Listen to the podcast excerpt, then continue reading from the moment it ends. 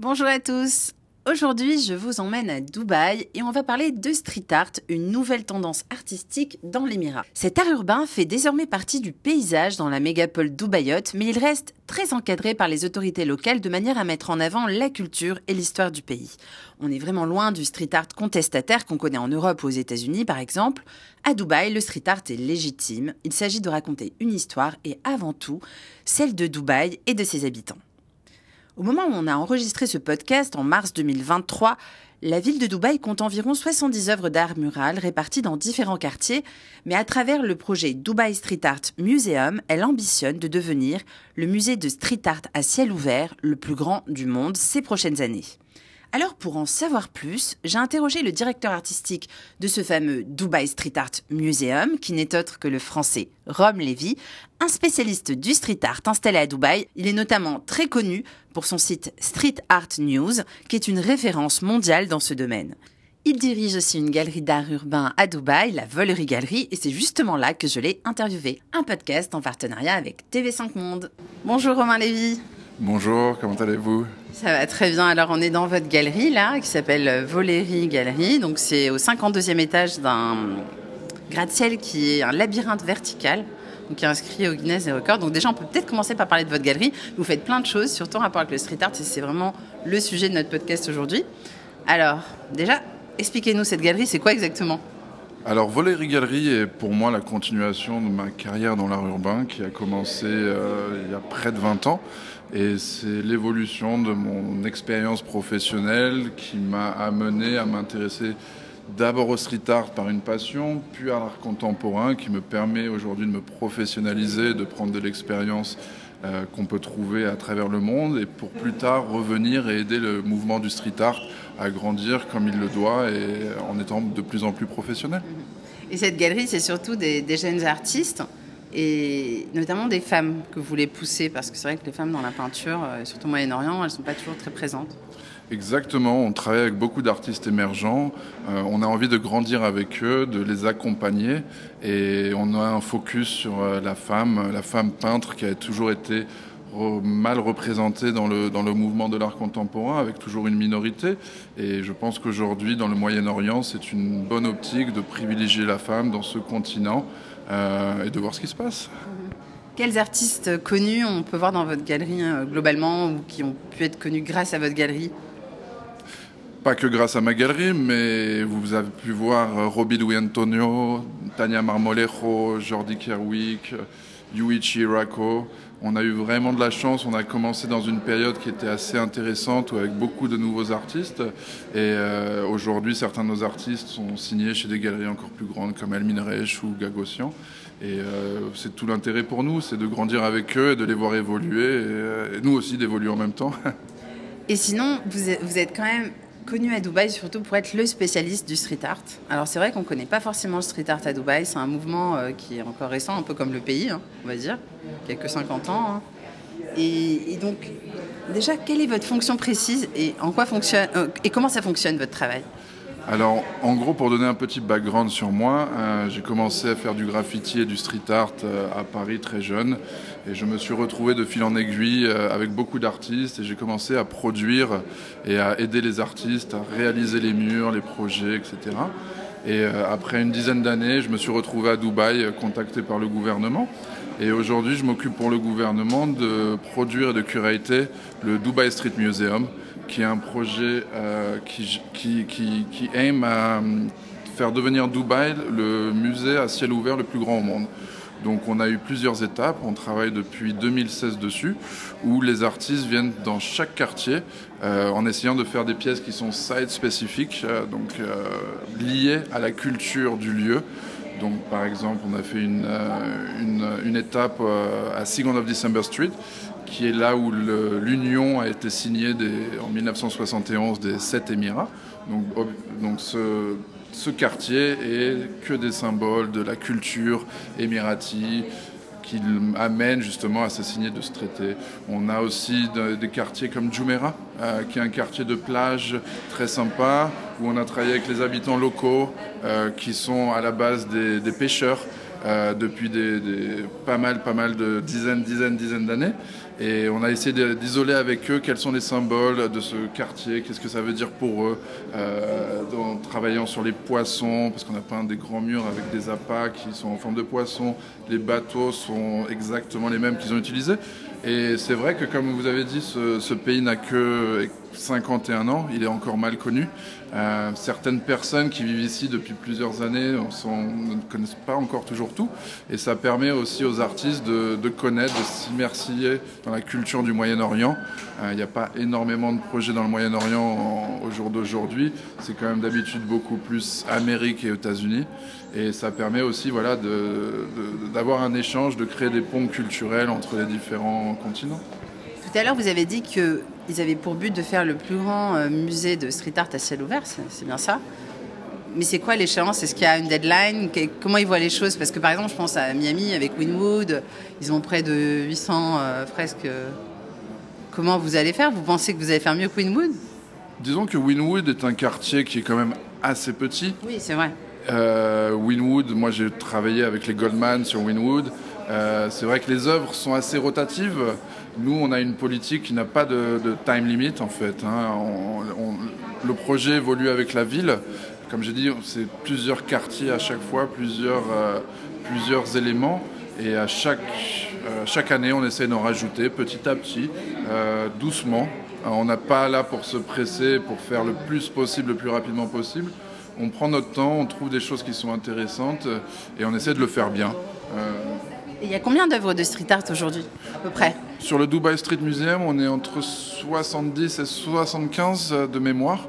Euh, on a déjà quatre stages, quatre étages, euh, quatre étapes qui ont été faites, et on, est en train de travailler sur la prochaine étape l'année prochaine.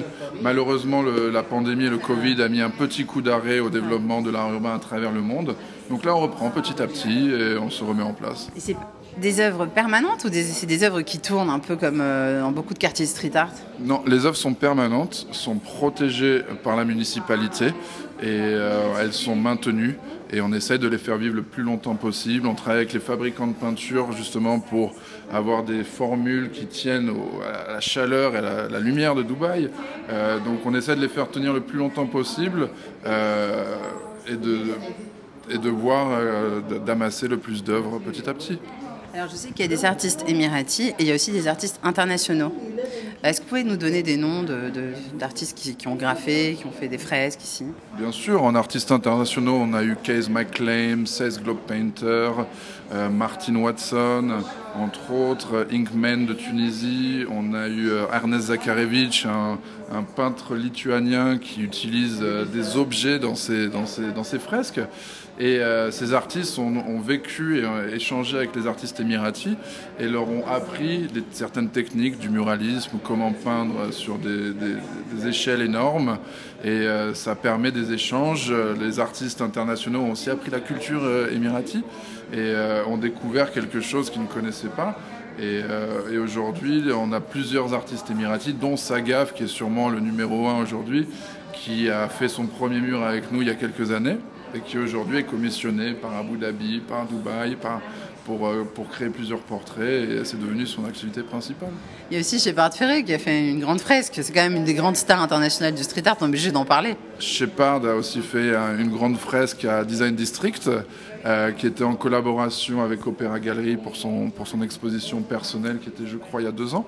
Donc voilà, donc euh, le Dubai Street Museum n'est qu'un projet, d'autres projets existent aussi à Dubaï, qui on est tous en concordance et euh, l'intérêt c'est de développer une ville qui est plus agréable, qui est plus plus jolie aux yeux qu'un mur gris ou qu'un mur beige, et de créer des mémoires aux gens, de créer des mémoires par rapport au visuel, par rapport aux lieux et, de leur ville, et de rendre la ville aux gens.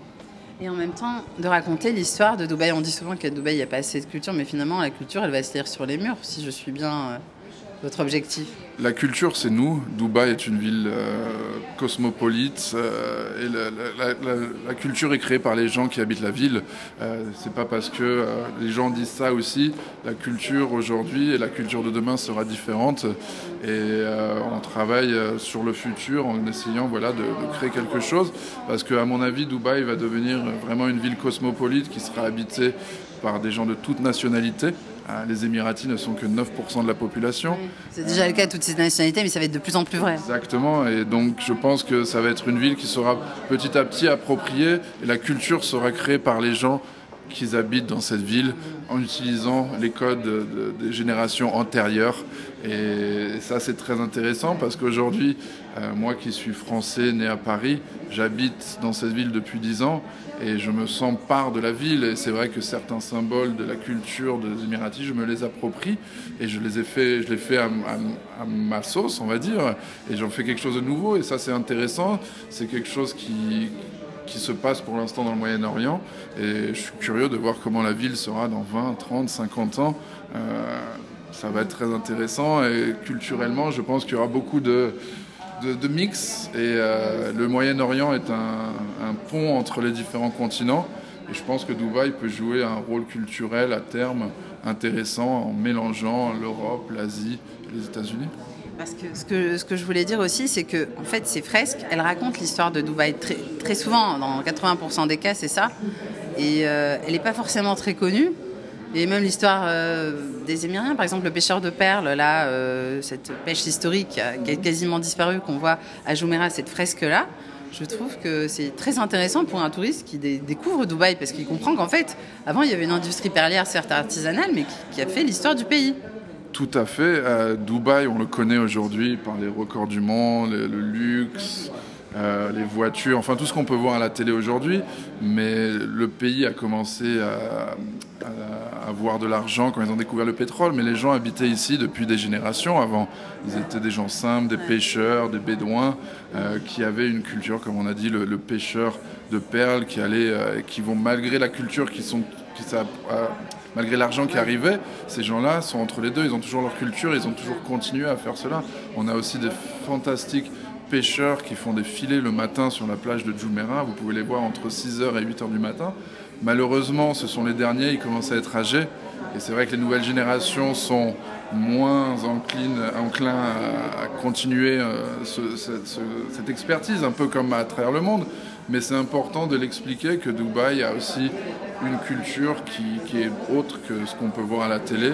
Euh, et, c'est ça qui est intéressant, les, femmes qui faisaient les, paniers entrelacés de fils avec des couleurs, des patterns qui sont magnifiques.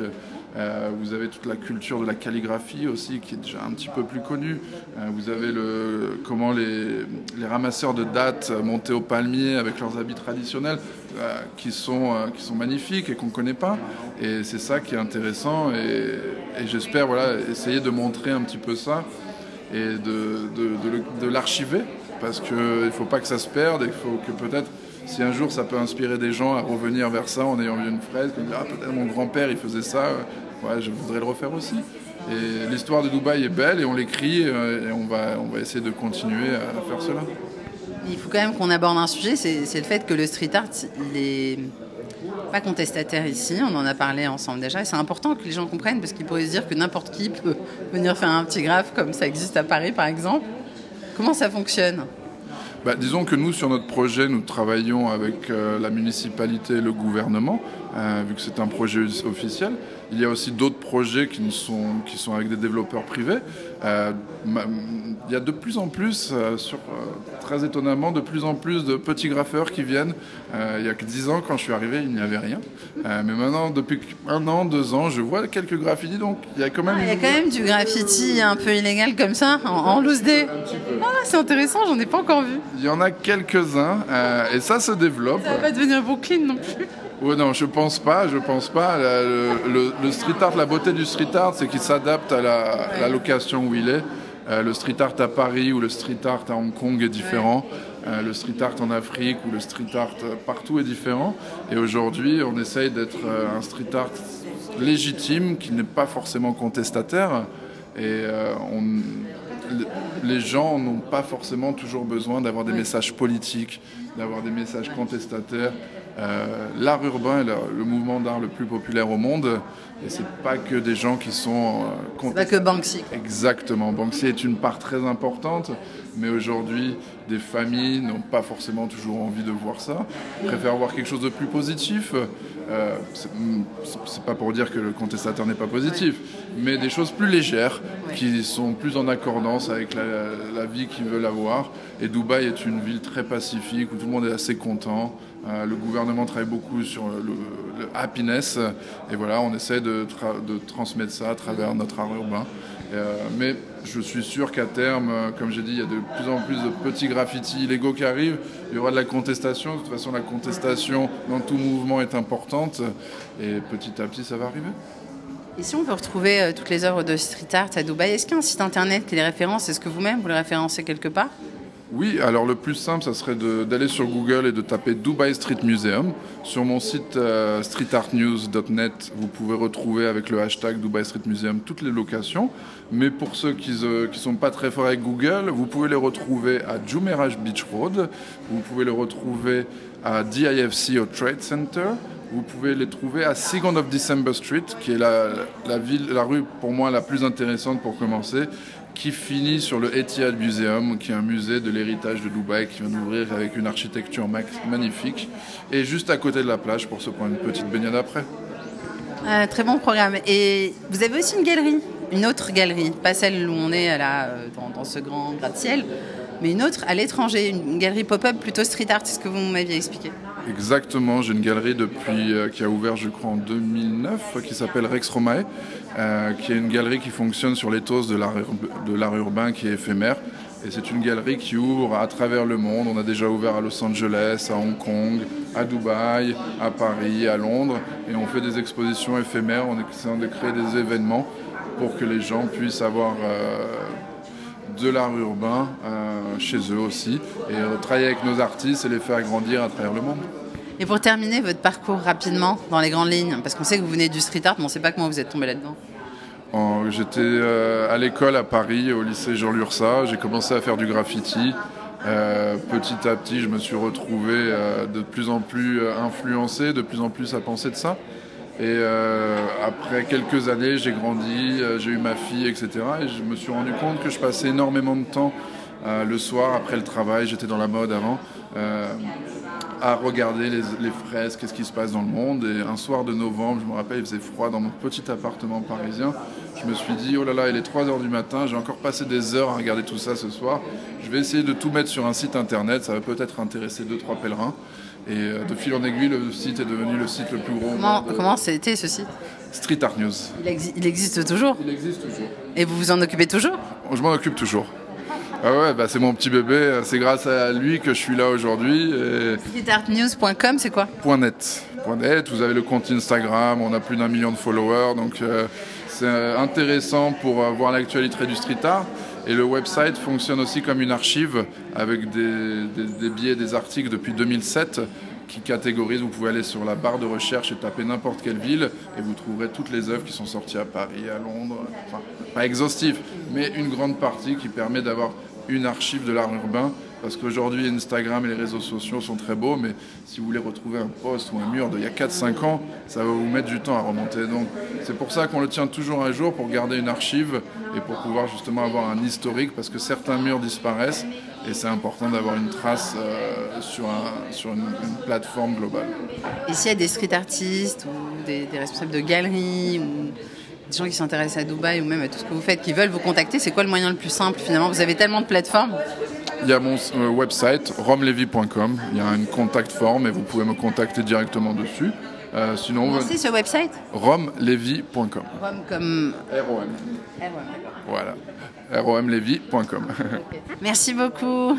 Bonne continuation à Dubaï alors. Merci beaucoup. Bye bye.